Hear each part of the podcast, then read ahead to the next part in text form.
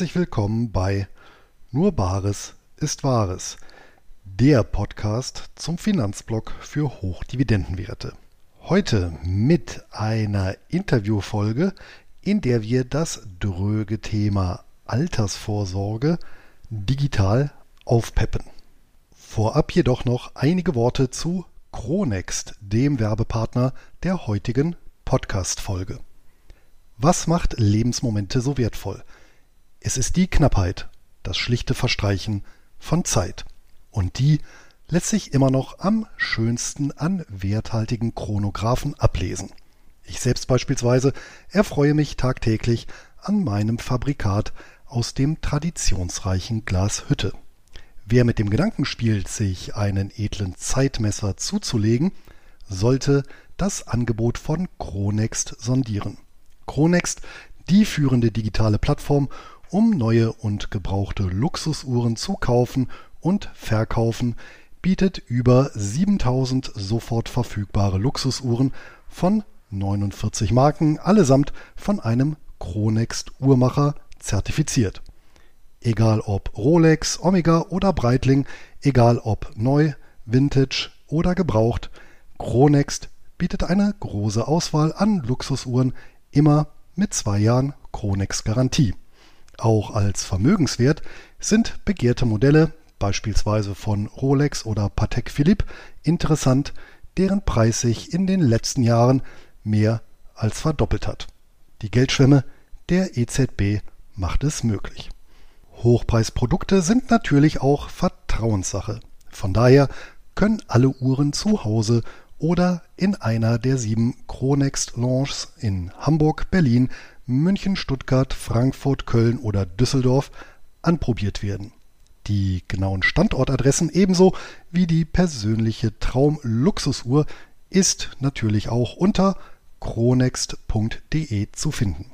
Und mit dem Code BAR 150 spart ihr 150 Euro auf eine Uhr ab 3000 Euro Bestellwert. Nochmal zum Notieren, der Code lautet BAR 150. Dieser und die Informationen zu Chronext sind auch nochmal in den Notizen zur Folge vermerkt. Und genau dorthin gebe ich jetzt zurück. Heute bei mir im Geldgespräch zu Gast ist wieder einmal ein Fintech-Gründer, der in diesem Fall die Anlagewelt um die erste digitale Altersvorsorgelösung und aktuell um eine KI-basierte Entnahmestrategie bereichert hat.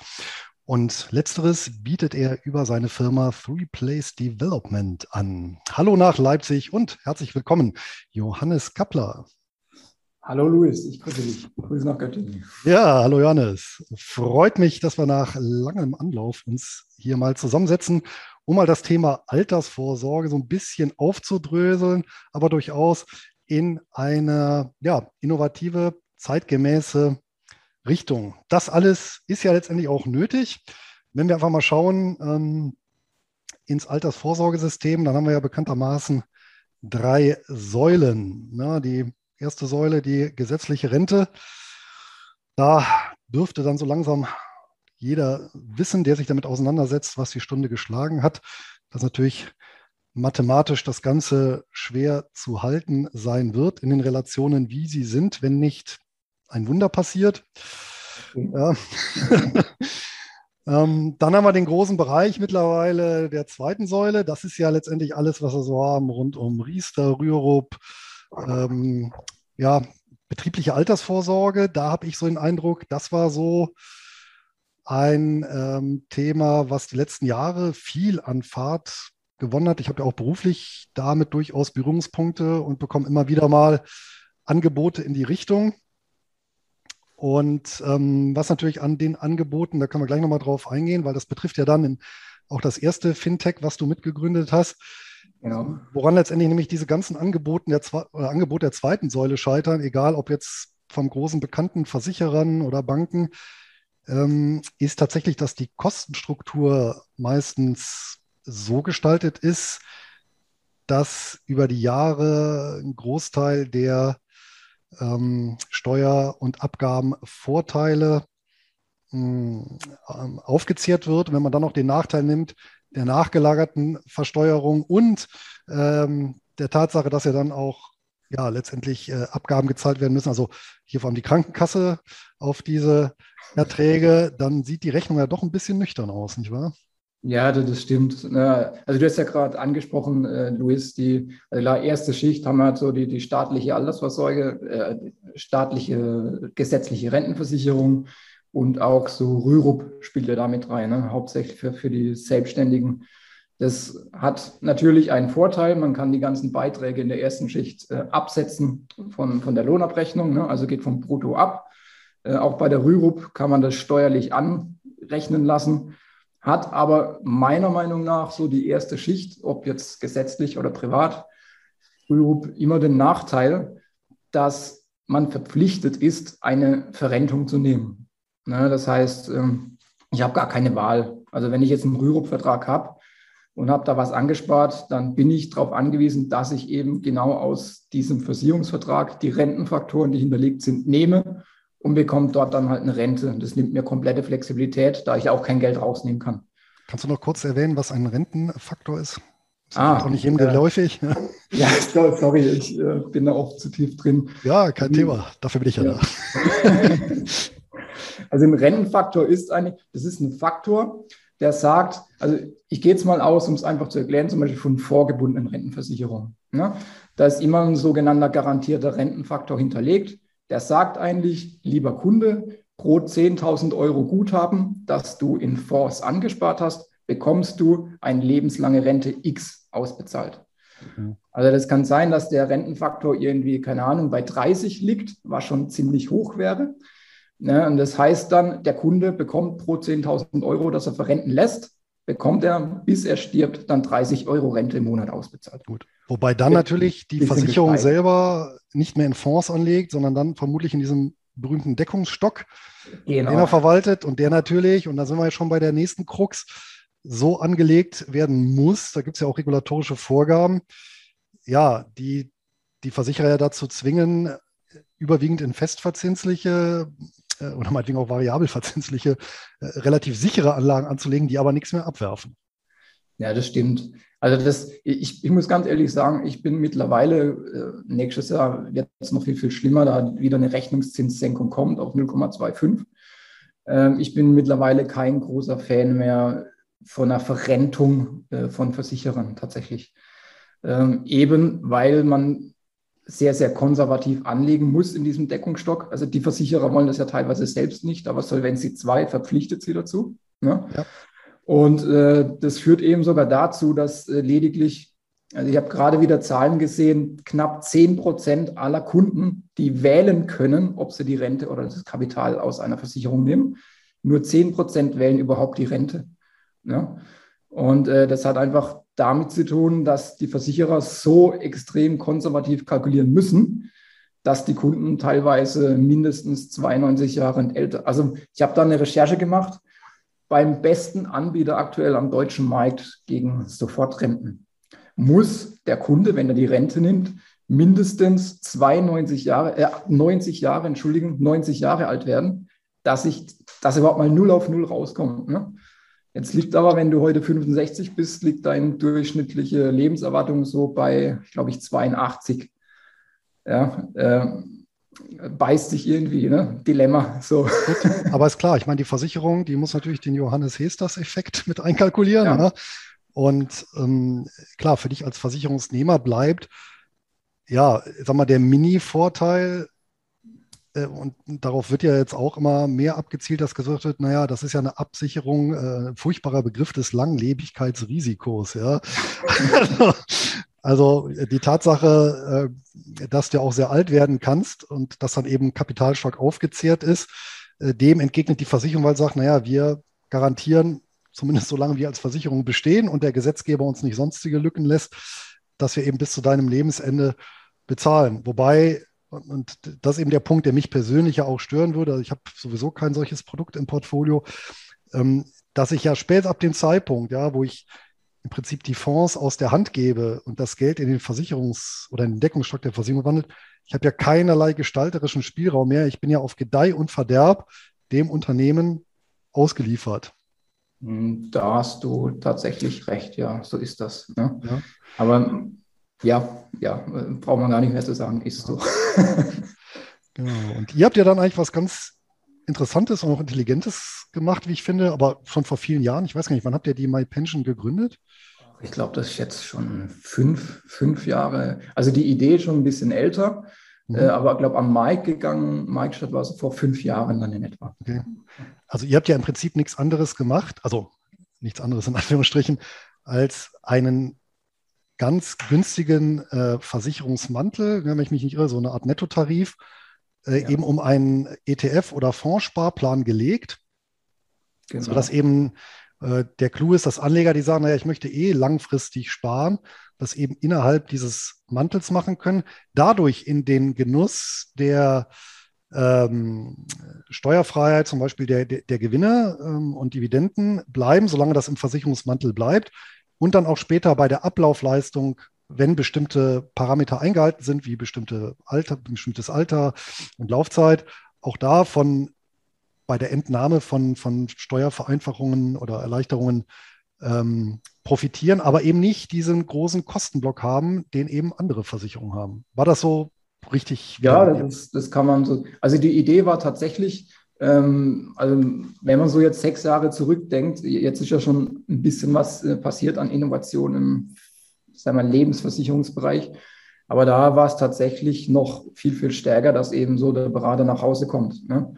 Und äh, die Grundidee war tatsächlich, dort eine günstige Alternative anzubieten, die eben, ja, ich sag mal so ein bisschen das, das Airbnb äh, der, der Rentenversicherung, ne? die eben diesen Berater, der nach Hause kommt, irgendwie äh, rauskattet. Ja, und somit kann man natürlich extrem viel Kosten einsparen. Wenn man dann noch alles komplett digital anbietet, kann man wieder Kosten sparen, indem man die ganzen Prozesse eben so gut es geht standardisiert. Und so sind wir dann eben zu einem Produkt gekommen, also eine Altersvorsorge, dritte Schicht, eine private vorgebundene Rentenversicherung ist das eigentlich, ja. ähm, wo man mit Fonds günstigen ETFs anlegen kann im Versicherungsmantel. Und wie du schon gesagt hast, ähm, sag mal, äh, Dividendenausschüttungen werden ohne Steuer direkt wieder reinvestiert. Umschichten kann man ohne Steuer direkt im Mantel. Und wenn der Vertrag dann mindestens zwölf Jahre läuft und man 62 ist, dann kann man sogar das Geld äh, mit Steuervorteilen aus dem Vertrag rausnehmen. Ne? Es wird dann über das sogenannte Halbeinkünfteverfahren äh, besteuert. Die, die, die, Älteren unter uns werden sich erinnern, das war mal bei Dividenden seinerzeit auch der Fall. Die wurden ja grundsätzlich nach diesem Halbeinkünfteverfahren besteuert. Genau. Zu der Zeit, als noch Kursgewinne steuerfrei waren, nach einem halben bzw. dann einem Jahr. Richtig. Ja. Und wenn ich das zwischendurch auflöse, dann wird das quasi nachversteuert, vermutlich. Ne?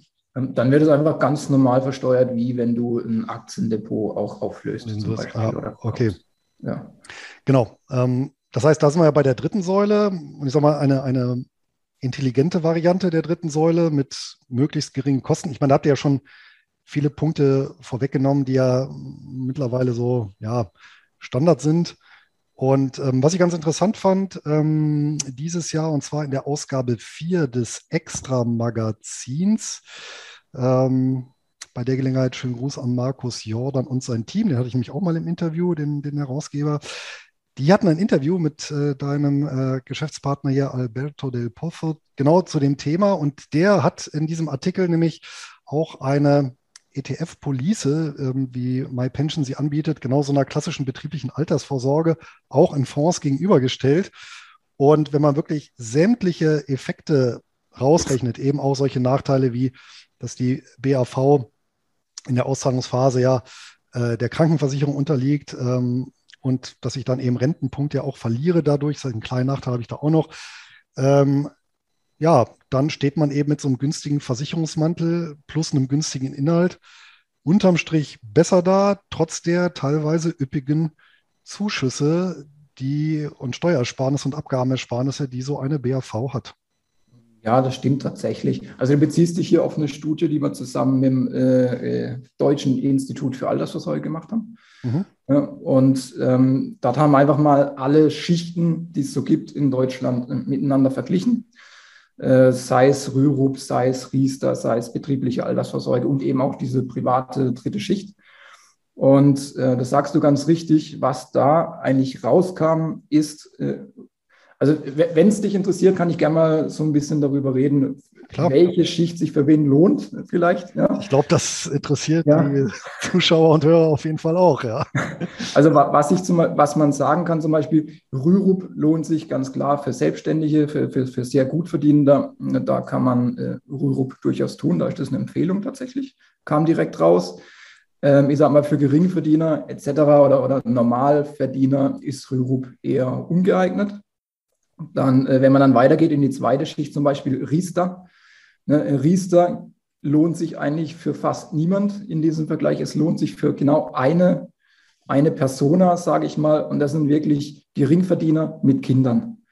Äh, für die gibt es tatsächlich, muss man ganz ehrlich sagen, nichts Besseres wie Riester durch die ganzen Förderungen. Ne? Man bekommt ja Förderung selbst noch für Ehefrau, für Kinder und so weiter. Ähm, dann der nächste in der zweiten Schicht ist ja die, die betriebliche Altersvorsorge. Und äh, in der betrieblichen ist so ein bisschen ein besonderer Punkt. Man hat natürlich das Problem, ähm, wenn man, man kann die Beiträge steuerlich anrechnen, ja, bei der betrieblichen, also, also ich verdiene brutto, dann gebe ich in die betriebliche Altersvorsorge etwas rein und dann habe ich weniger Steuern, bekomme aber auch weniger netto raus. So. Hat aber den Nachteil, ich zahle gleichzeitig auch weniger in die gesetzliche Altersvorsorge ein. Ja? Das heißt, meine gesetzlichen Rentenansprüche sinken. Das ist das erste Problem von der BAV tatsächlich. Das zweite Problem ist ein bisschen, und da spreche ich mehr so, wenn du zu deinem Arbeitgeber gehst, dann bietet er in der Regel eine Direktversicherung an. Das heißt, kommt irgendein Versicherer ans Haus und er bietet dir eine Police an. Und da hat man das Problem, man hat ja diese Beitragsgarantie, also der, der Arbeitgeber muss ja mindestens die Beiträge garantieren. Das ja. heißt, der Arbeitgeber hat keinerlei Interesse daran, irgendein Risiko in diesem Vertrag zu haben. Verstehe ich. So. Würde ich auch nicht haben wollen, klar. Ja, genau. Führt, führt aber dazu tatsächlich, dass du in der Regel einen Vertrag bekommst, der nur eine ganz, ganz, ganz geringe Aktienquote hat, wenn überhaupt. Ne? Und äh, damit hast du irgendwie eine Rendite über die nächsten Jahre irgendwie von, keine Ahnung, lass es mal ein, zwei Prozent sein.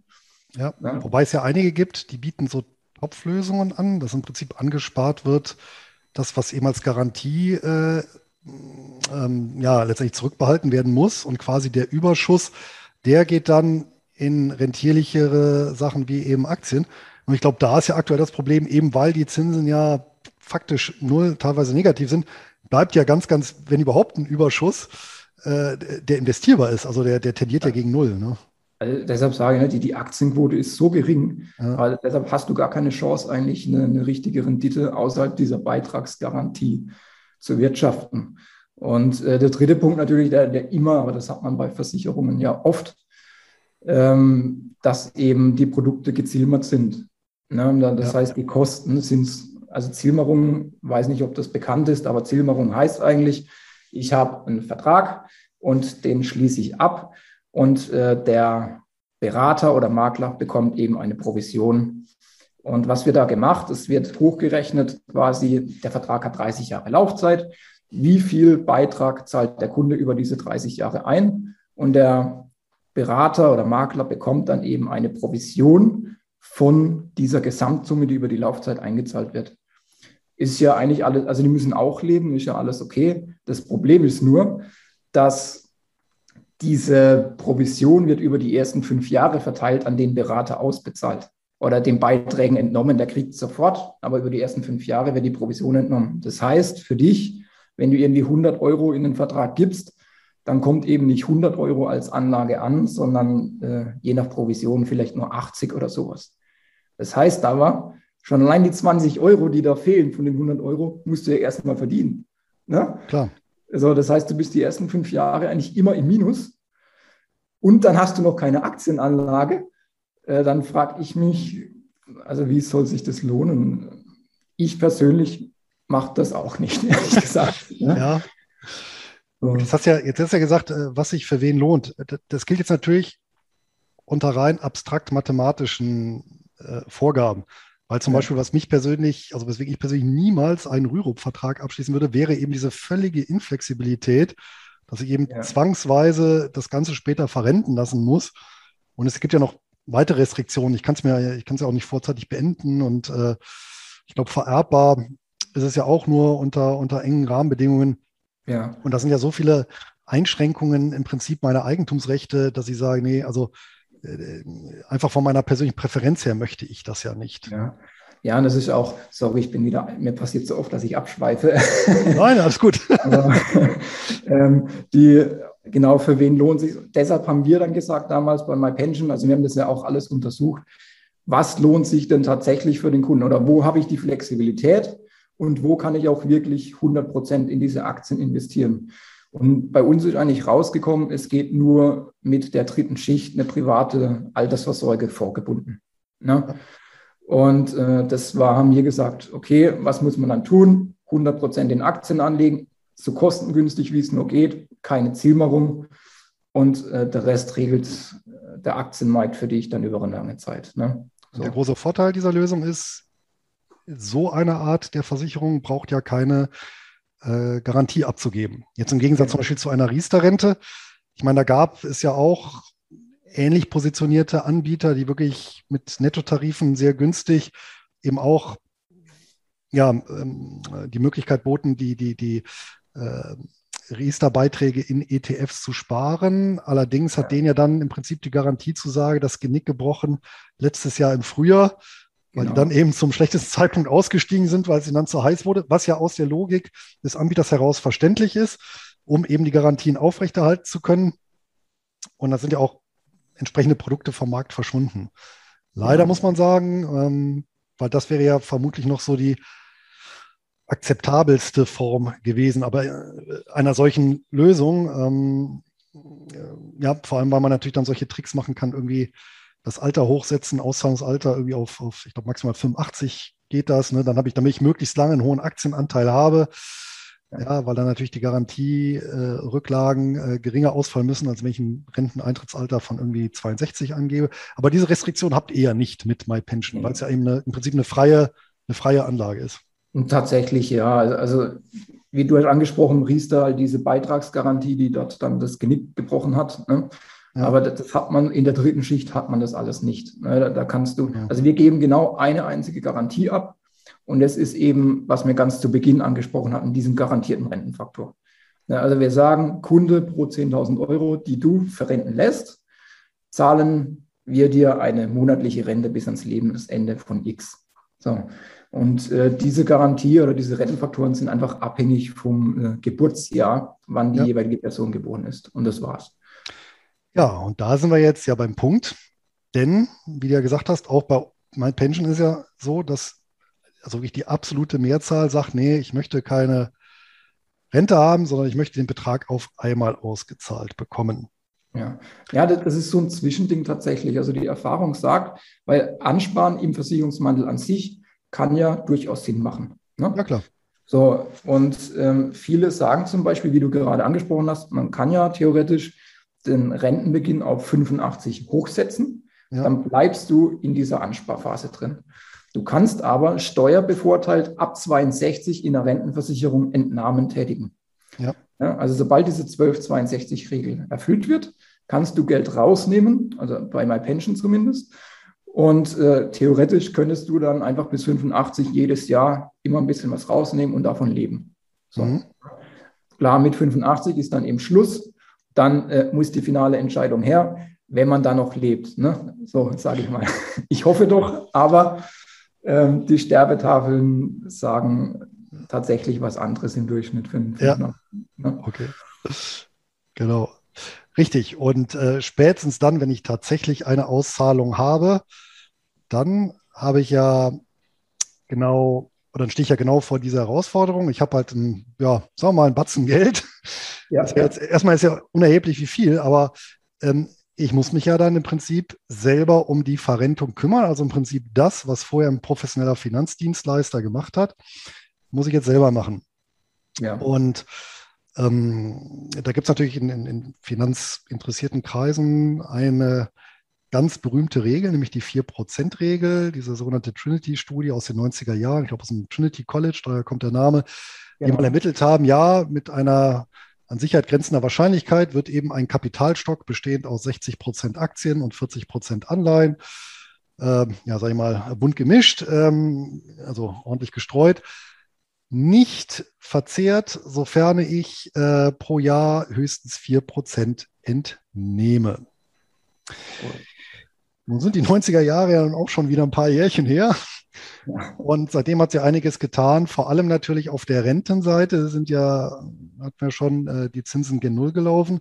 Das heißt, ich stehe ja vor völlig anderen Herausforderungen als eben noch in den 90er Jahren, wo ich dann eben tatsächlich noch irgendwie meine, weiß ich gar nicht, ja, vier bis sechs Prozent je nach Land äh, auf solide Anleihen bekommen habe.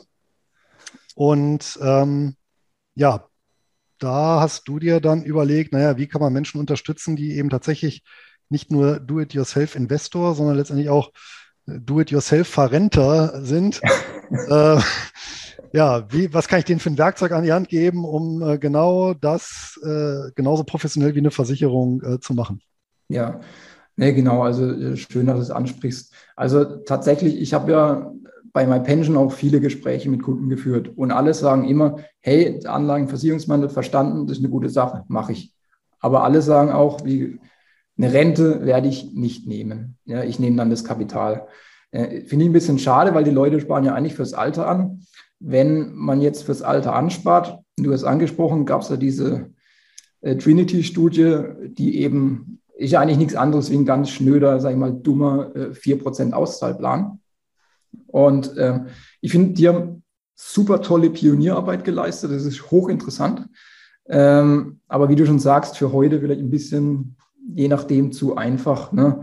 Also ich, ich nenne es immer das so ein bisschen der Trabant der Auszahlstrategie. Ne? Also funktioniert, man kommt von A nach B, aber äh, ohne ABS, Airbag und äh, sonstige Sicherheitsmechanismen oder Komfort. Und ähm, ich habe mich da lang mit beschäftigt und da gibt es in Deutschland tatsächlich nur sehr, sehr wenig drüber. Also es gibt von der Universität Mannheim im äh, Behavioral of Finance Institute, da gibt es tatsächlich eine Studie, die die mal gemacht haben. Vermutlich von Professor Weber. Genau, korrekt. Ja. Und aber auch da, also das, das ist schon interessanter, aber auch das finde, war meine Meinung, steckt relativ in den Kinderschuhen. Ne? Da, da, kommt ein bisschen Dynamik dazu, ja, aber das ist jetzt weit entfernt von irgendeinem Automatismus, wo man sagen kann, ähm, hey, da gibt es irgendwie einen intelligenten Algorithmus dahinter und äh, der tut meine ganzen Bedürfnisse, die ich als Mensch habe oder auch ändernde Lebenssituationen, kann ja sein. Ne? Das wird alles nicht beachtet. Und äh, da habe ich dann gedacht, okay, da muss man was tun und habe mich dann mit einem kleinen Team hingesetzt und, und habe angefangen, dann so eine KI-basierte Entnahmealgorithmen zu entwickeln quasi. Ja. Mhm. Und wie sieht der Kern dieses Algorithmus aus? Also was ist so die, ja, was ist letztendlich das Konzept dahinter? Ja, also, also die, wir fahren das so, versuchen da so ein bisschen wissenschaftlichen Ansatz zu fahren, also wirklich alles komplett datenbasiert. Ähm, ein Beispiel ist zum Beispiel, ich habe ja bei einer Entnahme gewisse Risiken. Ne? Mhm. Ähm, ein Risiko haben wir schon oft darüber gesprochen, gerade ist die Lebenserwartung. Ne? Ähm, die ist halt da, die kann man nicht wegdiskutieren. Das heißt, ja. wie alt werde ich? Kann man aber mit Sterbetafeln, realistischen Sterbetafeln, ja, mit einkalkulieren in so einen Algorithmus. Dann habe ich gewisse Risiken wie Währungsrisiken, aber die kann man in der Anlage, sage ich mal, wegrationalisieren, wenn man das möchte. Und das dritte Punkt, und das finde ich eigentlich so die, mit der wichtigste Punkt, ist äh, das Anlagerisiko selbst, also das Portfolio selbst, was ich habe. Und ein ganz, ganz wichtiger Punkt, dieses sogenannte Sequence of Return Risiko. Auf Deutsch auch, glaube ich, äh, wie ist das, Entnahme, äh, äh, Entnahme, Rein, Reihenfolge, Entnahmerisiko. Ich glaube, ja, genau. genau. Also es geht darum, Genau, das, äh, das Timing-Risiko, wenn man so schön sagt. Ne? Ja. Ähm, das heißt eigentlich, dass das Risiko, dass ich einbrechende Renditen habe, genau zum falschen Zeitpunkt, wenn ich eigentlich anfange zu entsparen.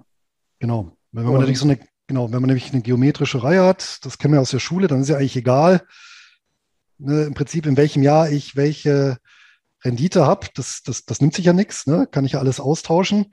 Das ja. Problem ist aber, wenn ich natürlich entnehme, dann habe ich natürlich weniger Kapital, gerade dann, wenn es eben runterwärts geht. Also wenn äh, die Kurse, also wenn, wenn die Rendite negativ ist, ähm, dann habe ich natürlich, die, die Basis wird ja weniger von der ich aus wieder hochgehen kann. Und das macht es natürlich immer schwerer. Und daraus resultiert dieses äh, Rendite-Reihenfolge-Risiko. So ist, glaube ich, richtig auf Deutsch. Also man, man kann, ja, genau. Also man, man, kann sich das eigentlich genau umgekehrt vorstellen. Wenn man anspart, möchte man ja ähm, quasi, dass mein Aktienkurs ähm, höchstmöglich steigt, äh, ne, möglichst günstig ist und kurz vor Rentenbeginn soll er natürlich steigen. Also ich möchte ja. günstig möglich einkaufen ja. und äh, teuerstmöglich verkaufen. Richtig. Und äh, bei, beim Entnahmeplan ist eigentlich äh, genau umgekehrt. Also ich möchte teuerstmöglich verkaufen, quasi. Ne? So, ja. das Schlimmste ist ja, wenn ich in einem Crash verkaufen muss, Anteile, ja, weil ich dann im Prinzip die, die günstig raushaue und somit natürlich dann auch weniger Kapital und damit eine, eine geringere Basis habe, von der aus ich selbst mit hohen prozentuellen Steigerungen eben das Ganze wieder vermehren kann. Ne? Genau. Ja. Und was, was, was wir da machen, wir fahren da einen, einen anderen Ansatz quasi. Also Beispiel bei MyPension machen wir es ja so, äh, zum Anfang hat der Kunde eine 100% Aktienquote ja. und je näher er dem Rentenbeginn kommt, zum Beispiel gibt es diese Umschichtoption, dass man dann sagt, okay, zum Schluss hat man nur noch 30% Aktien und 70% Anleihen. Ja? Das ist aber eine Option, das ist keine zwingende das ist Vorgabe. Option, genau. Und im Optimalfall ist tatsächlich so, man sollte, also die Quote an sich muss jeder dann für sich selbst bestimmen und es muss der Algorithmus bestimmen. Ja. Aber ich, ich sage mal, theoretisch ist die Optim, der optimale Weg. Ich beginne mit der Rente und habe dann eben eine relativ hohe Anleihenquote und dann über die nächsten fünf Jahre fange ich wieder an, Schritt für Schritt die Aktienquote wieder zu erhöhen. Ne? Also ich habe so einen Bauch quasi ne, zwischen ja. Äh, Aktien und Anleihen, weil ähm, was der Algorithmus natürlich auch macht, der macht einmal ein historisches Backtesting, aber der macht auch eine Monte Carlo Simulation dazu. Ja? Ja. Also mein Case Genau, magst du noch mal kurz sagen, was eine Monte Carlo ist? Ja, okay. Also ähm, Monte Carlo heißt eigentlich, ich, ich habe Daten wie, wie eine historische Rendite oder historische Schwankung von, von meinen Aktien oder Fonds, was auch immer. Ne? Und äh, diese historischen Daten kann man nehmen und äh, in einen Algorithmus werfen, sage ich mal. Und dann werden aus diesen historischen Daten eben, das, dann kommt so eine gaussche Glockenkurve raus, ne? werden eben 10.000 Simulationen äh, durchgeführt. Und zum Schluss kann ich dann eben sagen, wenn ich diese Strategie fahren würde innerhalb dieser 10.000 Simulationen, wie viel Prozent wäre erfolgreich und wie viel Prozent wäre gescheitert. Das heißt, Monte Carlo Simulation, ich nehme quasi die realen Daten und variiere die in dem Fall eben 10.000-fach und lasse es genau. dann eben durchlaufen, äh, um zu gucken, was dann passiert wäre, wenn eben diese Variante tatsächlich eingetreten wäre. Genau. Und was man damit natürlich wunderschön abdenken kann, ist eben dieses Sequence of Return Risiko. Das mhm. heißt, ich bin am Anfang meiner Entnahme und direkt am Anfang habe ich einen Kurseinbruch. Ja, das ist quasi der Worst Case, der bei einem Entnahmeplan passieren kann. Und äh, ja, jede, eigentlich jede Simulation zeigt, wenn das passiert, dann ist in 99 Prozent aller Fälle der Fall, dass es schief geht. Wenn ich ganz am Anfang, also blödste Beispiel, wenn ich 2000 damals angefangen hätte mit einem Entnahmeplan, ne, äh, bin 100 Prozent in Aktien, Worst Case äh, geht schief. So. Genau, das wird ja so ein bisschen vergessen, finde ich immer wieder. Und ich meine, 2000 ist jetzt nicht so lange her, dass ich ja dann wirklich zwölf Jahre gebraucht habe, selbst ohne irgendeine Entnahme, bei 100% Aktienquote, wenn ich, äh, ne, bis ich wieder in etwa da war, wo ich, wo ich dann 2000 stand. Ne? Ja. Und das und, ist schon brutal. Ja, äh, genau. Und genau um das zu umgehen, äh, gibt's, haben, entwickeln wir dann Algorithmen, wo man sagen kann, man macht so eine Art Anlaufmanagement. Ne? Also ein Ablaufmanagement Reverse, ne? sag ich mal. Ja, ja, ja, klar. Ja, genau. Das heißt, ähm, in dem Programm kann ich dann zum Beispiel auch ein konkretes Portfolio eingeben. Ich kann dann sagen, ein, weiß ich nicht, also so ein Klassiker, 50 Prozent äh, MSCI World ETF, dann weiß ich nicht nochmal 10 Prozent äh, Emerging Markets ETF und dann sagen wir noch 40 Prozent einen global äh, Doppel-A, Triple-A Anleihen ETF. Und äh, den Mix kann ich dann eben Monte Carlo simuliert oder eben tatsächlich im Backtest, weil Backtests ja meiner Meinung nach immer so eine etwas gefährliche Sache sind.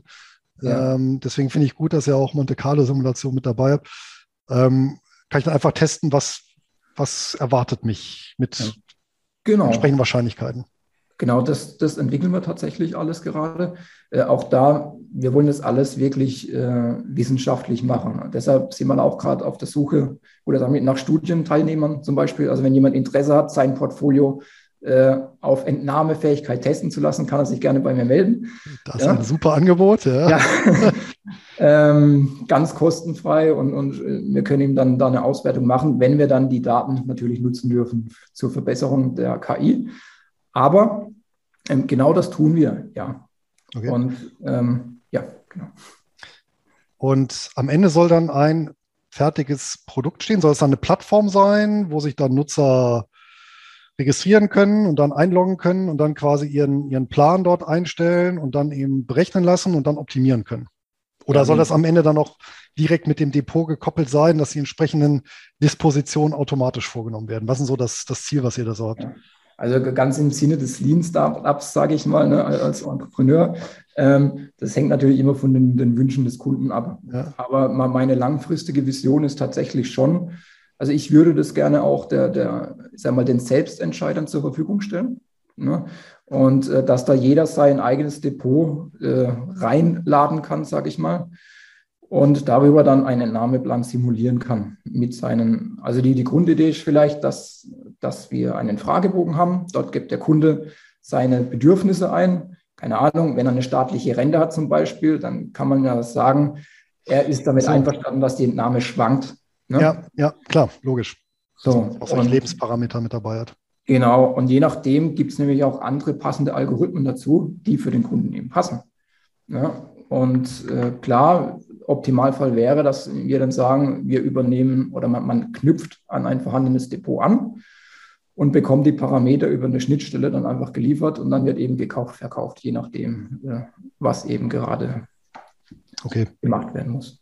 Gut, klar. Ich meine, wenn das Ganze dann optimiert wurde und der Rechner dann ausspuckt, weiß ich nicht, Optimum für die Vorgaben ist, äh, weiß ich nicht, äh, ETF 1, äh, ja, 40 Prozent, ETF 2 30 Prozent und ETF 3 30 Prozent dann kann ich das natürlich auch manuell heutzutage ja recht schnell ähm, umstellen. Ja. Ja, wo, wobei, da hast du recht, ja. Also man, man kann das tatsächlich manuell machen. Ich finde aber tatsächlich, weil, was viele übersehen, ähm, dieser, ich sag mal, dieser Entnahmeplan, der ist ja immer nur gültig für den jetzigen Zeitpunkt, wo ich ihn simuliere.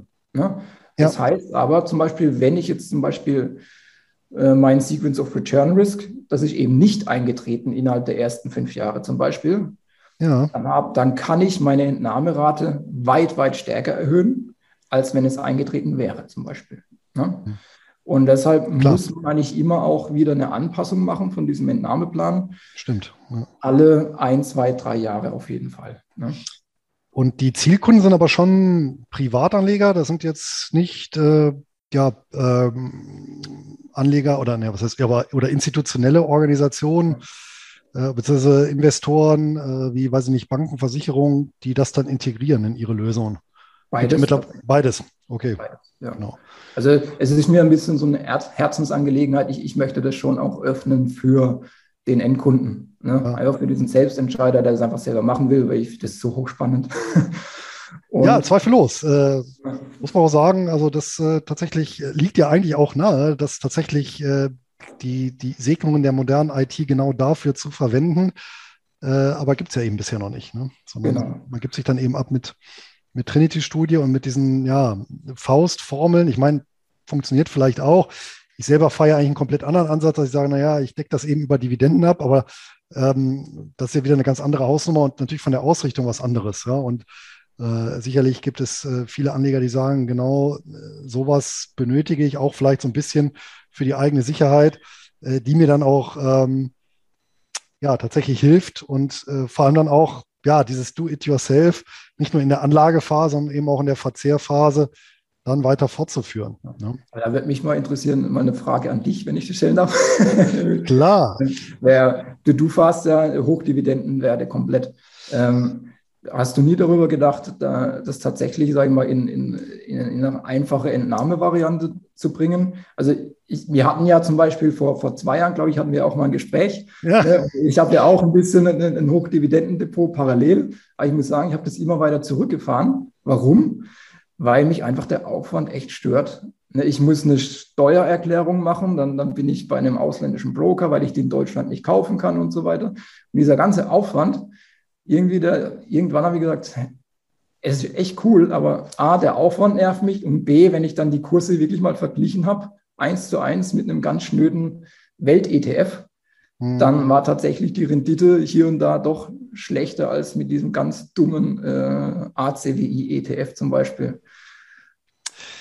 Ja, der Punkt ist natürlich der, also ich habe ähm, hier natürlich das Ganze auch aufgeteilt in offensiven und defensiven Bereich. Also ich feiere nicht mit einer 100% Aktienquote, sondern ähm, tatsächlich auch mit, mit Instrumenten, die dann eher defensiv orientiert sind.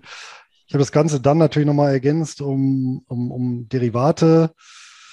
Anteil, der ja auch einkommensorientiert ist. Und ehrlich gesagt, wenn es einmal aufgesetzt ist, also ich kenne eigentlich keine Anlage, die so wenig ja, wartungsintensiv ist, wie dann ja. ein, ein äh, gut aufgesetztes äh, Dividendenportfolio, äh, weil das wird ja alles automatisch verbucht. Die Steuer, hast natürlich recht, ich muss einmal im Jahr eine Erklärung machen, aber ähm, durch die durch das Reporting des Brokers, also kostet die Übertragung der Zahlen, wenn man weiß, wo sie stehen, wo man sie übertragen muss, ja. keine fünf Minuten, ja. Also das geht ratzfatz. Also ähm, klar, man kann sich natürlich mit allem, aber das mit allem, ne, da kann man sich natürlich viel Arbeit machen. ne, das ist ja schön an den Finanzen. Und dann Excel, ja. Ähm, da, da, kann man natürlich auch viel überoptimieren, aber man kann es eben auch ganz, ganz äh, schlank äh, halten. Und natürlich, dass, dass jetzt Dividendenstrategien die letzten Jahre schlechter performt haben als äh, jetzt, sage ich mal, so ein schnöder ACWI, liegt natürlich auch daran, dass natürlich alles, was so Tech und Wachstum ist, dort unterrepräsentiert ist. Ja. Ähm, ob das jetzt die nächsten Jahrzehnte so bleibt, sei mal dahingestellt oder ob sich das wieder umkehrt. In den Jahren 2000 bis 2010 beispielsweise war es halt eben umgekehrt. Da war es ja ein großer Vorteil, eben genau diese Werte im Depot zu haben, weil es äh, eben gar nicht in Anführungszeichen auch so schlimm war, dass es dann wirklich über Jahre ja runterging. Und das, wie gesagt, das ist ja eine, eine Erinnerung, die komplett oder nahezu komplett in Vergessenheit geraten ist, ne? Und dass man eben auch mal nicht hier irgendwie drei Monate früher 2020, ja, sondern wirklich mal zwölf Jahre aushalten muss. Und solche Zeiträume gab es in der Vergangenheit immer wieder. Die 1970er Jahre waren ja auch so ein Fall, wo ich ja wirklich, wirklich massiv schlechte Realrenditen am Aktienmarkt hatte, von ich glaube 69 bis 82, ja, äh, wo ich ja 50 Prozent real verloren habe. Ja, also durch die hohen Inflationsraten ist das nur nicht so, sieht man das nicht in den Zahlen.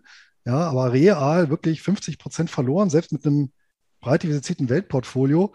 Und da spielen natürlich dann so Dividendentitel, vor allem wenn es Zahler sind, die ein sehr, sehr stabiles Geschäftsmodell haben, natürlich ihre große Stärke aus. Ne? Das stimmt, ja. Dann vielleicht wäre das auch echt hochinteressant, wenn man so eine Mischung, müsste man vielleicht mal untersuchen, so eine Mischung zwischen Auszahlenplan und Dividendenwerte als, als Sicherheitsanker.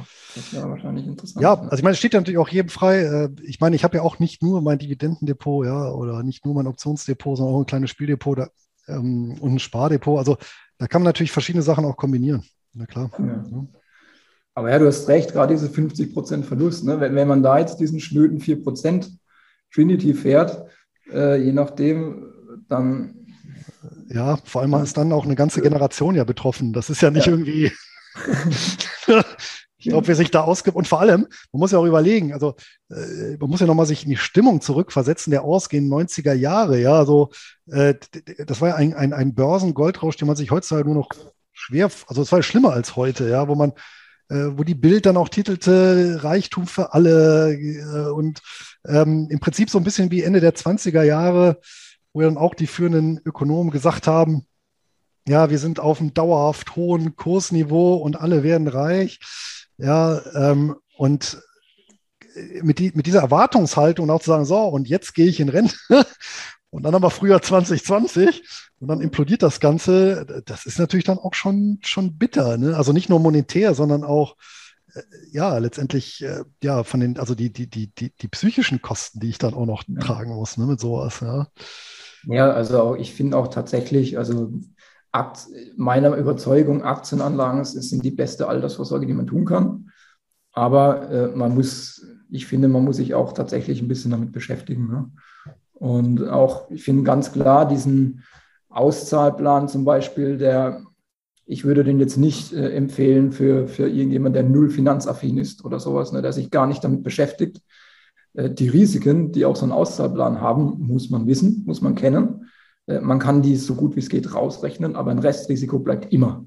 Egal, Natürlich. was man tut. Ne? Klar, aber das ist übrigens auch so das, das letzte Argument von den, von den BAV-Verkäufern, die dann sagen, naja, aber für denjenigen, ja, der jetzt überhaupt nichts von Finanzen weiß und überhaupt nicht sich damit beschäftigen will, ist das auch immer noch besser, als wenn der gar nichts macht. Ja. Das ist die große Frage. Sei einfach mal dahingestellt. ja. ja, aber umso schöner ist äh, tatsächlich genau, dass, äh, dass du genau in diese Lücke gestoßen bist. Und äh, ja, wie gesagt, wir haben uns ja schon öfter mal drüber unterhalten und deswegen fand ich, war es mal Zeit, das auch hier einer Öffentlichkeit kundzutun, vor allem eben kombiniert mit dem Angebot. Ja, jetzt kann man sagen, als Beta-Testkunde das Ganze mal äh, ja, mitzugestalten oder daran mitzuwirken. Ähm, wenn jemand Interesse hat, wo, wo findet man weitere Informationen zu deiner Person und äh, zu dem Projekt, beziehungsweise zu der Plattform, die er da plant? Weil die ist noch nicht fertig, habe ich jetzt richtig ähm, Genau, die ist aktuell noch alles im Entstehen. Ähm, also für vielleicht äh, zwei Dinge. Eins, vielleicht hört ja wirklich mal ein B2B-Hörer äh, zu. Bestimmt. Oder ein Seher von Versicherern oder, oder, Banken. Also auch da können wir gerne helfen, per API das anzubinden. Wenn da jemand Interesse hat, dann bitte auf äh, www.3pace.dev, also 3pace.dev äh, für die B2B-Kunden, für die Hörer, die hier aus dem privaten Bereich kommen, ne, die, da können Sie gerne mal auf growfinance.de gehen und dort auch gerne growfinance.de slash Entnahmestudie.